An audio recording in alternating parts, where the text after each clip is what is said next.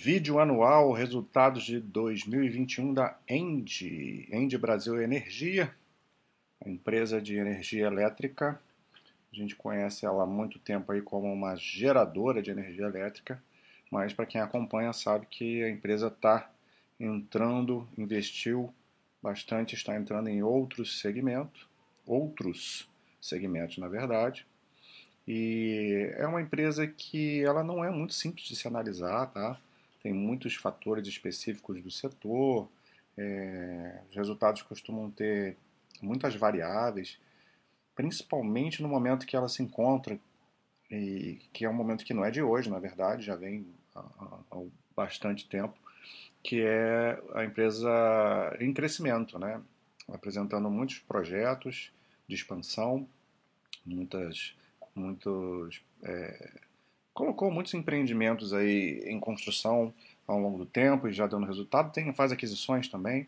Então, é uma empresa, além das todas as particularidades do setor, tem as particularidades próprias dela. Né? Então, vamos tentar aí nesse vídeo explicar de uma forma é, um pouquinho, um nível um pouquinho maior do que o básico, mas também não, não entrando assim, nada é muito especializado, tá? Mas para quem gosta de entender melhor a empresa, estudar melhor, é, poder ter dados aí para a sua análise, tá? Então vamos ver como que a empresa está, como é que passou 2021, como que ela está nesse momento. A apresentação da Andy costuma ser muito boa, assim, o release, da, tanto o release quanto a apresentação costuma ter muitos detalhes, né? ela costuma explicar muito. Para quem gosta de aprender, estudar, é, um, é uma excelente empresa nesse sentido. Né? Vamos ver se nos números também é uma excelente empresa para o longo prazo, né? não só o aspecto aqui do ano. É, ela já traz aqui os destaques, tá? Isso aqui vai, vai resumir bastante o que a gente precisaria saber assim, do mais básico da empresa, que é se a empresa operacionalmente está boa. E a gente olha aqui o EBITDA ajustado, é, crescendo 12,3. Se você for ver o EBITDA é, não ajustado, né? O, por que, que, que é bom ajustar resultado? Porque o ajustado, o ajustado ele expurga é, não recorrentes, né? Coisas que não são é, ou não são do operacional da empresa ou não são coisas que, como o, nome, o próprio nome diz, né? Não acontecem de uma maneira recorrente, são coisas excepcionais.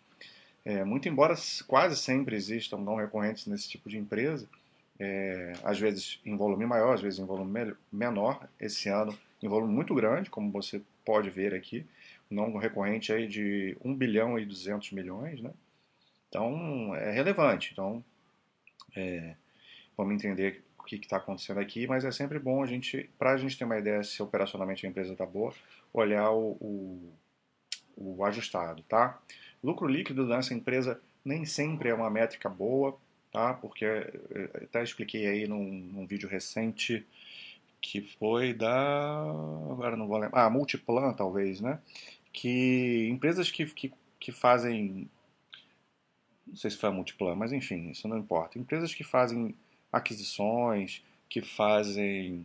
É, que constroem novos ativos e tal, é, o tempo todo, que estão em crescimento assim mais intenso, distorce muito o lucro líquido com depreciação. É, geralmente, empresas que estão mais alavancadas vão ter vão ter resultado financeiro muito contaminado. Isso tudo está acontecendo com a End, inclusive. Então não é uma métrica boa você comprar, acompanhar o lucro líquido da, é, da companhia, mesmo ajustando, é, vai entrar muito, muito resultado financeiro aqui. Então o ajustado caiu 11,8%. Lucro aí de 2,3, 2,4 bi. Tá? Vamos ver o, os drivers do resultado, né? O que, que fez a empresa chegar nesse EBITDA, né? que mais relevante aqui. É, começa com a repactuação do risco hidrológico. Isso é, gerou 1,5, 1,6, 1 bilhão e 600 milhões. Se a gente fizer uma. Aqui nessa parte está a diferença né, entre o, o resultado de 2020. Foi mais 623 milhões nessa repactuação. O que, que é isso? Empresas de geração de energia elétrica, ela, ela elas pertencem a um sistema que é um sistema integrado nacional que eles compactou do mesmo risco hidrológico, ou seja, é, como principalmente essas empresas que têm como principal fonte de receita, receita é, energia hidrelétrica, né, de fonte, fonte vinda aí do, do dos rios, né, é, a chuva vai impactar muito, né? E esse ano de 2021 teve muita seca né, em várias regiões do Brasil, então aumentou muito aí o, o, o, risco hidrológico. Né? Então, é, por muito tempo essas empresas sofreram muito, inclusive teve essa repactuação no risco hidrológico tem a ver com uma, uma coisa recente que foi implementada aí, uma, uma nova norma, né? é, do resultado dessas empresas para compensar prejuízos que essas empresas tiveram lá em, 2000 e, em 2013 a 2015, alguma coisa assim. Foi na época do governo Dilma, né? Teve umas canetadas lá que prejudicaram muito, trouxeram prejuízos é, enormes a esse tipo de empresa por conta de, do, da falta de, de chuva, né? Então está havendo assim uma espécie de ressarcimento só que isso aqui, ela não vem, não vem é, necess, é, não é dinheiro que está entrando na empresa nesse momento, né? O que, que eles fazem para essa para fazer essa esse, essa repactuação? É, a empresa ela vai ter esse resultado aí que sabe-se lá como que, é, como que é apurado. Isso é devolvido com o aumento das concessões, do tempo de concessão que, que a empresa tem, né? Então, lá na, é como se isso lá na frente fosse compensar, né? Mais tempo da empresa é, tendo a concessão e podendo operar e podendo gerar é, é, caixa operacional com, com esses ativos. Então, de certa forma, claro que não é uma coisa assim, devolução do dinheiro, mas dá uma perenidade maior, né? uma previsibilidade maior, pensando lá no futuro, né? uma preocupação a menos. Só que isso aqui entra em resultado de contabilidade, porque até porque afeto, afetou muito lá no passado. Eu não lembro exatamente, é, na época eu não acompanhava e não sei exatamente como foi essa, como que isso influenciou, né? Essa, essa tal canetada aí, eu só sei que aconteceu. Só sei que foi assim, né? Mas enfim, é, não precisa entrar em tanto detalhe, né? Mas para saber de onde vem essa repactuação do risco hidrológico, vem no ano passado teve um montante grande também, esse ano mais ainda, né? É, não recorrentes, 1,2 bilhão, como eu já falei, né? É, maior parte veio de impairment, dessa Pampa Sul aqui e dessa. Esse aqui é, a, se não me engano, é a Diamante, né? Que foi até alienadas. Enfim. É, então, isso aqui não tem efeito caixa nenhum, tá? Então entra aqui como não, não recorrente, mas é um, um, é um valor grande que vai impactar no, a diferença aqui do EBITDA, né, ajustado para o não ajustado, é muito grande por conta de uma questão meramente contábil. É... Contribuição da TAG, né, do EBITDA, isso é, é outro negócio que a empresa entrou há alguns anos atrás, né, a compra aí de parte da participação nessa empresa de transporte de gás, né, os gasodutos, que vem gerando 602 milhões entra por equivalência patrimonial, tem um DRE separado dela. Daqui a pouco a gente pode ver alguns detalhes disso. E tá, vem aumentando ano a ano, né? Agora um aumento aí de 115 milhões em relação ao ano passado, né? Quer dizer, cada vez gerando, conforme vai pagando sua dívida, também vai sobrando mais, mais dinheiro, né? Vai ficando mais. Os contratos são longos, é um negócio muito interessante, muito bom. E a dívida não entra no. no a dívida da, da, da TAG não entra não entra no balanço da Índia. Né? Então não, não alavanca demais a empresa. Transações de curto prazo, teve uma, uma queda aqui de 35 milhões, a diferença grande de 276 milhões em relação ao que foi feito em 2020. Né? Essas transações de curto prazo, elas são feitas. A empresa, é, um dos fatores que essas empresas fazem para mitigar risco hidrológico é você deixar parte da, da sua capacidade de de venda de energia descontratado. É, quanto mais para frente nos anos, mais, mais existe descontratação, né?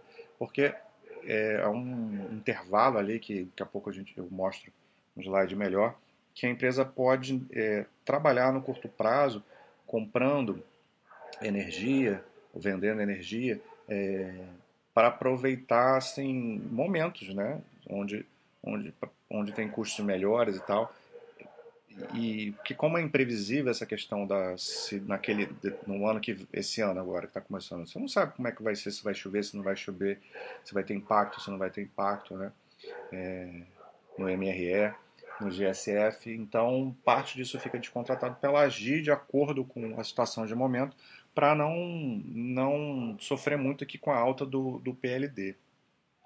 É, então ela consegue diminuir o impacto, assim, tipo, foi, foi negativo, mas se não tivesse essas transações de curto prazo, esse impacto seria muito maior, tá? Então ela consegue diminuir o impacto atuando aí no curto prazo. Resultado financeiro foi um pancadão aqui, né? É, empresa que tem uma dívida alta está sujeito a isso, né? Juros da dívida, atualização monetária e tal. Então, é, bastante um resultado negativo aí de 3 bi, né? Isso afetou bastante o, o, o, lucro líquido. Mas aí não é operacional, né? São coisas que fogem também da alçada da companhia. E faz parte, né? Você, ter, você tem dívida alta por um motivo. É, e isso não necessariamente é ruim. A gente vai ver no caso da Engie que não é ruim, na verdade. Tá? Aqui que fala de dividendos, né? Assim, distribuindo 100% do, do, do lucro líquido de 2021, né? Tá aqui, 2 bilhões em proventos. É, isso aqui ó, é interessante, né? Atingido 95,8% do total de capacidade instalada renovável do parque gerador, com a conclusão da venda do complexo termoelétrico Jorge Lacerda. É uma transição que a empresa vem fazendo para se tornar uma empresa 100% é, de energia limpa, de energia renovável. Ela vem investindo em, só em energia renovável e vendendo aquilo que não é, né? aquilo que, que não está de acordo aí com o ESG. Então, uma termoelétrica já foi, ela tem mais uma que ela também pretende vender aí para frente. Né? É, e aqui está iniciando a operação comercial no sistema de transmissão Novo Estado. Isso aqui vai aos pouquinhos é, entrando, né? O setor de transmissão já tem ali um percentual pequeno em operação, é, mas a maioria vai, vai entrar agora esse ano em 22 até 23, vai estar tá tudo operando aí, entrando, entrando a RAP, né? Receita anual permitida de transmissão, que é muito legal, porque o setor de, de transmissão, é, muita gente acha que é o filé aí da parte de energia elétrica, né? Tem margens muito altas, né? Você tem um grande gasto no início, só que você tem ali, você investe pra caramba e depois pega uma concessão de 30 anos, aí é só entrando caixa, né? Só entrando dinheiro depois. A empresa, como eu falei, continua está é, tá crescendo, né? Aquisição de conjuntos fotovoltaicos, então ela está investindo em energia solar. É, ainda é uma parte pequena, mas vai crescendo aos pouquinhos.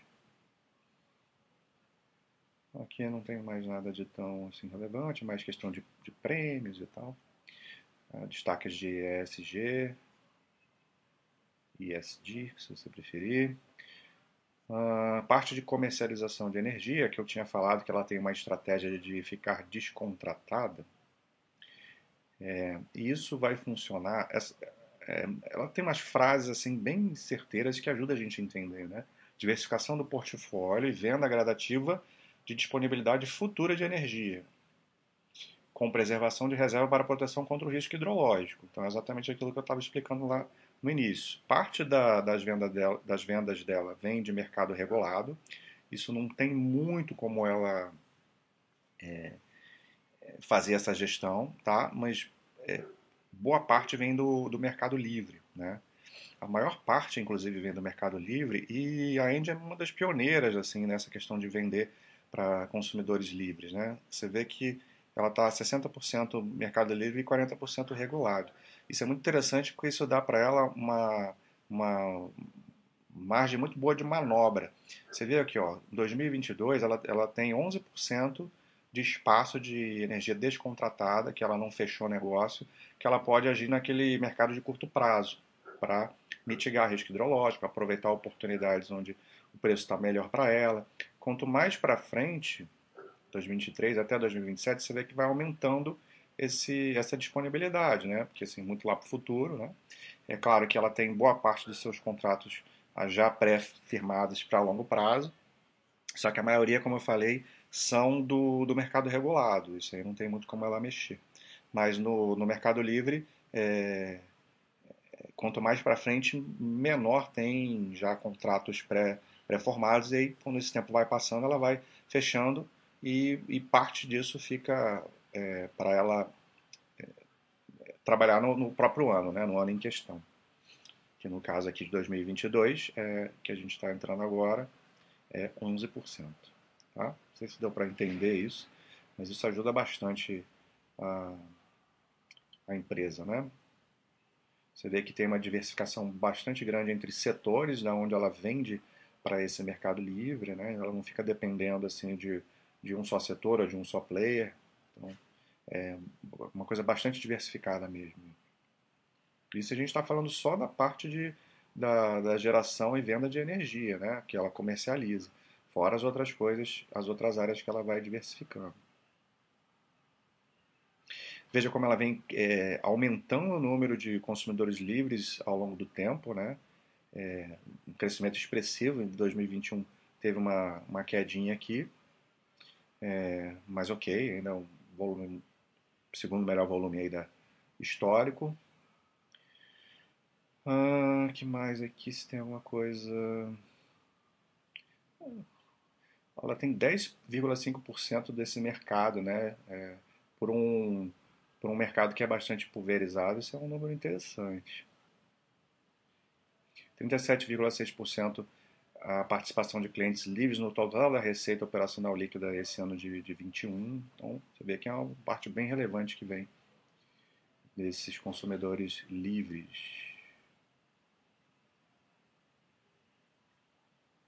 Expansão. Falei que é uma empresa que está em expansão, né?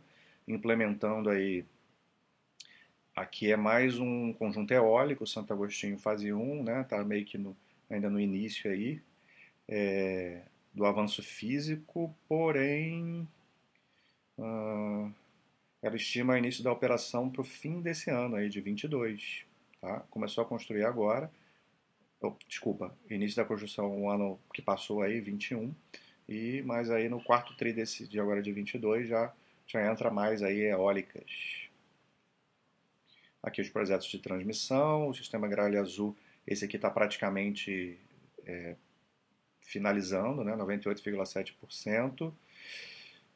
Ela tinha um prazo, assim, limite para início da operação em março de 23, porém ela conseguiu adiantar muito isso, né? Ah,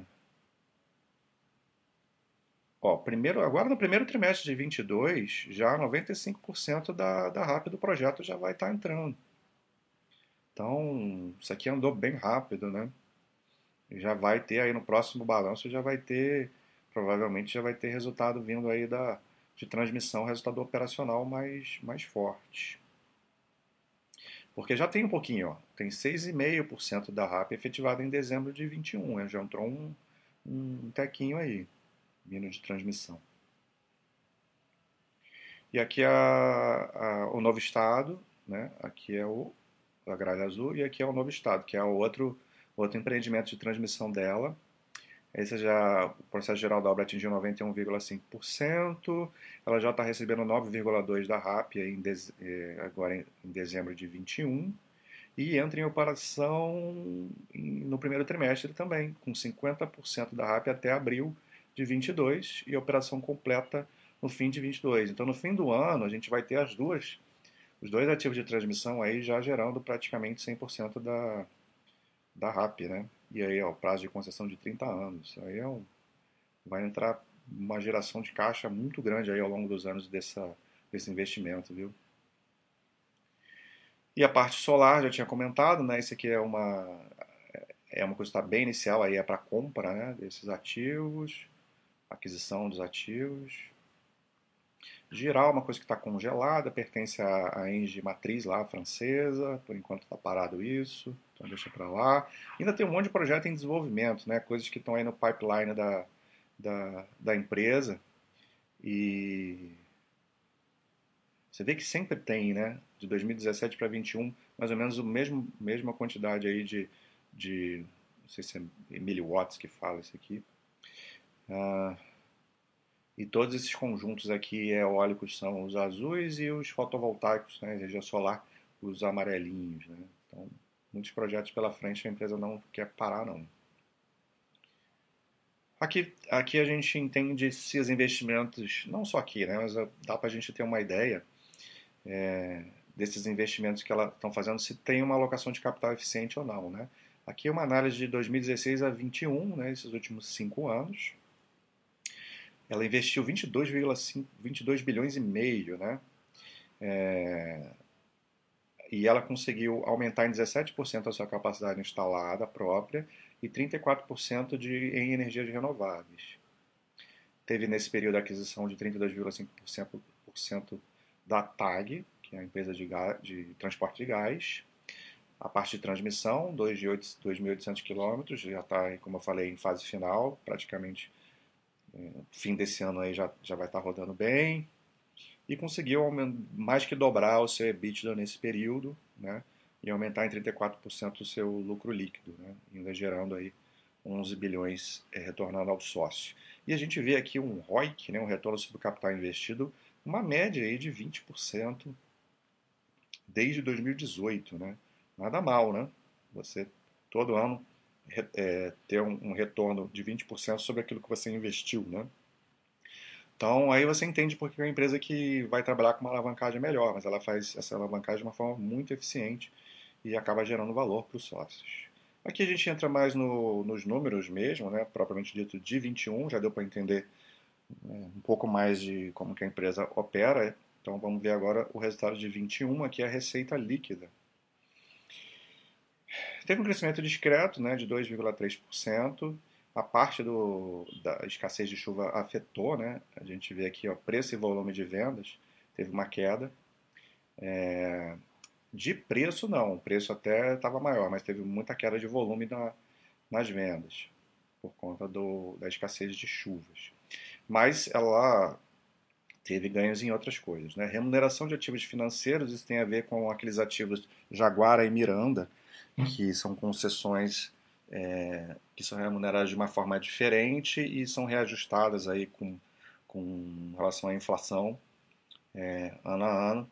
Então, é, aumentou aí 174 milhões dessa, dessa parte. Né? Aqui, esse CCE é, é a Câmara de Comercialização de Energia Elétrica, é onde ela, ela compra e vende ali, a maioria que vem de é, resultado de curto prazo, né? Lembra que eu falei daquela parte da energia que é descontratada? Ela é, é, operada nessa câmara aqui. A parte de trading também, mas a parte de trading eles, eles colocam fora do, do, dessa parte de geração e comercialização. É como se fosse um setor à parte. Porque aqui tem a ver com, os, com a energia comercializada do portfólio da, da End. Toda essa parte azul aqui, até, até aqui nesse setor aqui, tudo isso é geração e comercialização, tá? Outras coisas afetaram aqui sem, sem nenhum grande. grande é, recuperação de tributos né, teve uma diferença grande porque em 2020, quem acompanha sabe, em tudo quanto é empresa aí, teve recuperação de tributos e, e como agora em 2021 não tem isso, né, acaba afetando o resultado financeiro também. É um não recorrente brabo, né? Transmissão, 281, né, aí você se pergunta como é que a transmissão está gerando esse ganho todo se as transmissoras não, não estão operacionais ainda, ou só uma parte, né, 5%, 9% na outra operacional. Porque ela, é, quem acompanha a construtora, empresas de construção, sabe que elas, elas apuram receita pelo método POC, que tem a ver com o percentual das, do avanço das obras. Né? Isso, é para, isso tem relação com o custo que ela tem com as obras. Um percentual ali do custo é, é, é, contabilizado, não, isso não tem efeito caixa, é contabilizado como, como uma receita. Né? Então, enquanto a empresa está construindo muito, está nesse, nesse estágio de, de, de, evolução das obras, ela vai receitando cada vez mais. Só que aí daqui a pouco esse, esse número é, começa a baixar, e só que aí entra aí o operacional mesmo, né? receita operacional, a RAP. Então, ainda tendo aí é, esse ganho aí na, na, transmissão, mas boa parte disso não tem não tem um efeito caixa, né? Parte de trading, né? é, teve um ganhozinho aí, com compra e venda. Painéis solares teve uma queda aí de 50 milhões. Eu, eu vi que a empresa está mudando o foco dela investimento de painéis solares, tinha um foco mais assim comercial para pequenos e médios é, clientes e agora ela está começando a ir para clientes maiores, mais pesados, para a indústria e tal. Então vai aumentar aí a forma de, de, de investimento. Então nesse primeiro momento acaba uh, não, não, não tendo uma rentabilidade boa, mas isso é preparando já para o futuro. Né? É uma parte pequena ainda, né? o solar. Afeta muito pouco. Você vê que geração e comercialização, esse, todo esse azul, né? É 8,5 bi só de, de, de geração, né? Mas a transmissão já, é, já tem aí, ó, é 2,8, né? E, e trading também não é desprezível, não, né? Um bilhão aqui. Isso é a receita. Aí entra resultado de participações, né? A TAG, como eu falei, entra por equivalência patrimonial. Aí tem uma mini DRE aqui, né? Receita da TAG é de 7 bilhões, né? Que coisa. Tira os custos, despesas, resultado financeiro, imposto e tem um, sobra um lucro aí de 1,8 bi, né? Mas é uma participação de 32,5%, então 602 vem para limpinho aí para para a End, né? Entra no EBITDA da End, 602 milhões. E aqui a gente vê a evolução exatamente do EBITDA, ajustado, que a gente já tinha visto, cresceu 12,3%. E aí tem os principais fatores que impactaram, né? Da mesma forma que a receita, o azul domina aqui, né? A geração e comercialização.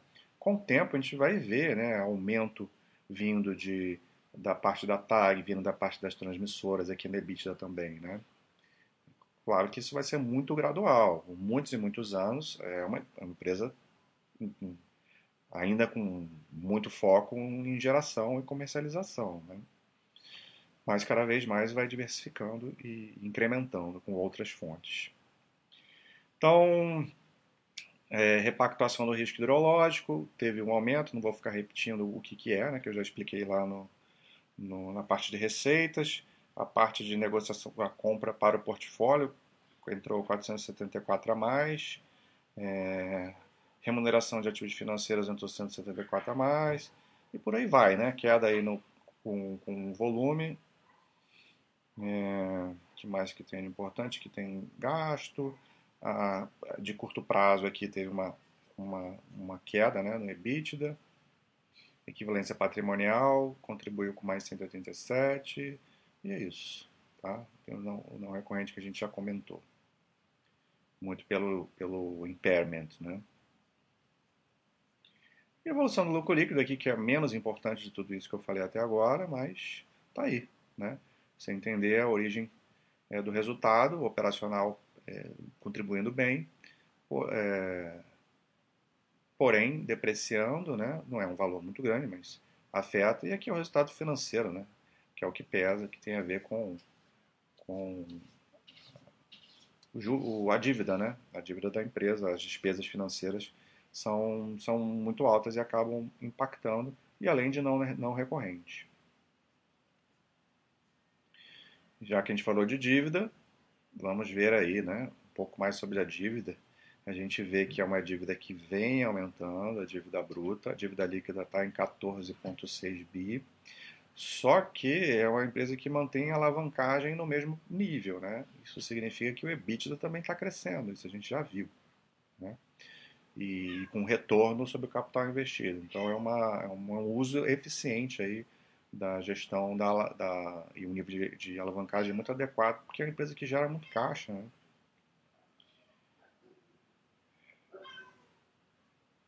Eu acho até que aqui não vai ter nenhum slide falando de geração de caixa, mas no final eu falo sobre isso. O perfil da dívida é um perfil bastante alongado, sete anos o perfil, prazo médio da dívida, né? vai se pagando aos poucos conforme vai gerando caixa.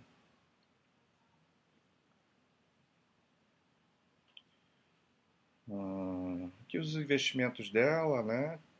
Capex.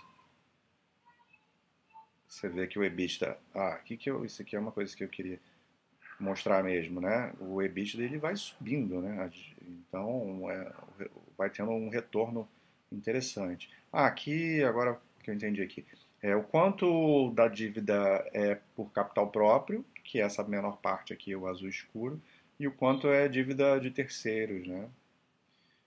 É, incluindo as aquisições. Então, ela pega muito dinheiro emprestado mesmo no, no, no mercado, talvez diminuindo isso, né?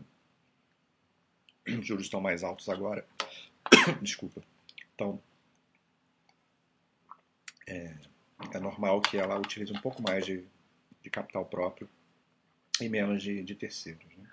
Mas está bem tranquilo, tá? Essa questão do, do endividamento. Payout eu já tinha comentado por alto, né? A gente vê aqui a empresa que ou é 100% ou é 50%, né? Mas vem, vem distribuindo 60% aí recentemente. Então, mesmo com toda essa.